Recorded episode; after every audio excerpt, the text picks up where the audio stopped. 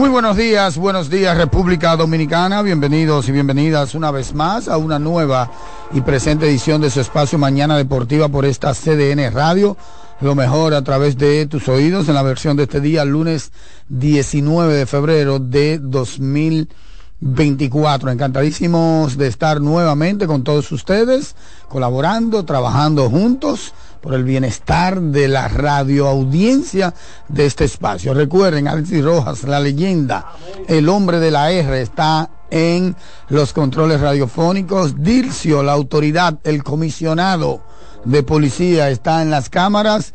David Terrero, Eliezer González, Jansen Pujols, un servidor Satoshi Terrero con todos ustedes siempre en las mañanas. Arrancamos una semana de pura candela nuevamente y estamos a escasas horas del cierre de los colegios electorales en las elecciones municipales, en las elecciones municipales. Así que ayer, mm, triunfo, de acuerdo a los primeros boletines, enorme, abrumador, del Partido Revolucionario Moderno.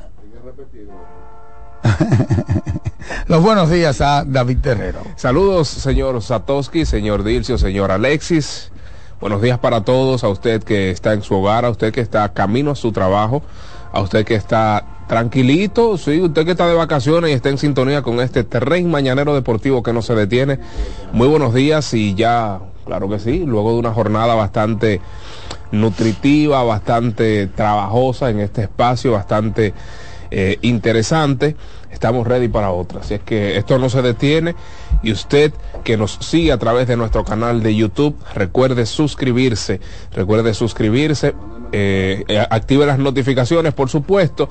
También, si usted nos sigue a través de las frecuencias moduladas, las vías tradicionales, la 92.9, la 89.7 y la 89.9, pues si presenta algún inconveniente, pues múdese a nuestro canal de YouTube Mañana Deportiva TV para que pueda pues disfrutar de este contenido audiovisual que les traemos a ustedes de lunes a viernes.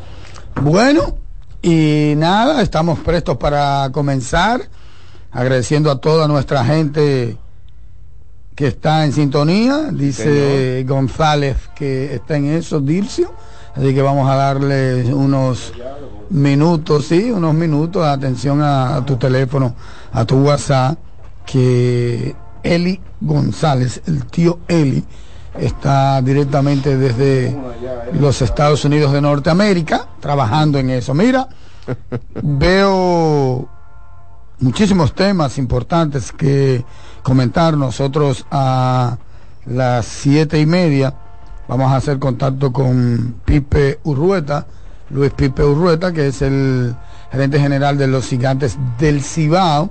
Tenemos preguntas, David, para él, a oh. propósito de la agencia libre que ha comenzado en Lidón. Pero nada, lo que todo el mundo quiere hablar es del baloncesto de la NBA, de los campos de entrenamiento de las grandes ligas, y todas las notas importantes que hay. Ayer vi que solamente metieron 211 puntos.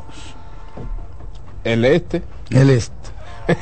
no, eso es una chercha. 211 puntos en, en el juego de las estrellas. El este ganó Damian Lillard, que ganó eh, el MVP, estuvo anotando 39 puntos y además de eso, eh, pues lideró a ese conjunto. Demian que ganó también la competencia de disparo de tres por segundo año consecutivo y hasta cierto punto, entiendo yo, desde mi punto de vista, antes de llegar al Juego de las Estrellas, yo creo que fue muy atractivo mirar eh, esos arreglos, esas mejoras que le hicieron a la competencia de habilidades. A mí me pareció súper interesante, súper entretenida, aunque entiendo que debe ser como, qué sé yo, cinco minutos, diez minutos más, más corta en ese sentido, pero la realidad es que fue atractivo.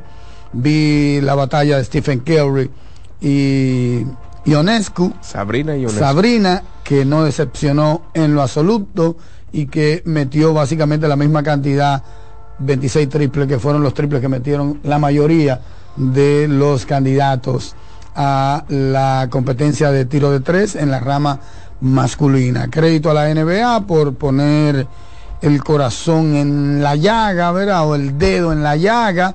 Y desde mi punto de vista, yo que pedí eso, que me adelanté a esa situación de Sabrina compitiendo con los varones adultos, yo voy un poquito más lejos, David, y si fuera la NBA, la incluyera, la incluyera justamente en la competencia de tres con los varones, no una competencia individual, sino que la incluyera a competir con los varones, con los, ¿cuántos son? Ocho participantes o seis, con todos los participantes en la competencia de disparos de tres, porque la verdad es que esa jovencita, yo pudiese decir fácilmente que está, qué sé yo, en el top 5, en el top 3, uno arriesgarse entre los tiradores en los Estados Unidos de Norteamérica, sin especificar el género. Sí, No claro. importa que sea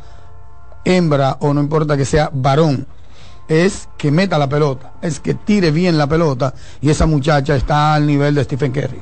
Bueno. esa muchacha está al nivel de Stephen Curry, le lleva Stephen Curry en el yoyeo, en el manejo del balón y en todo lo que Stephen Curry hace para conseguir un disparo, ¿verdad? Para agenciarse su propio disparo. Yo no estoy hablando de de un tema de habilidades por asunto genético, ¿verdad? Porque uno es una mujer y el otro es un hombre. Simplemente estoy analizando a los dos a la par, a los dos a la par y yo me atrevería a pensar que está en la élite ahora mismo de los tiradores en los Estados Unidos de Norteamérica. La diferencia, un poquito con Kerry, es la distancia, ¿verdad? Que Kerry usa para lograr sus disparos, pero por demás también la habilidad de desplazamiento que tiene Kerry a la hora de ejecutar sus disparos. Yo creo que ahí es que está la diferencia, pero a nivel de enceste, de efectividad, de muñeca, de mecánica, a mí me parece que están ahí, ahí.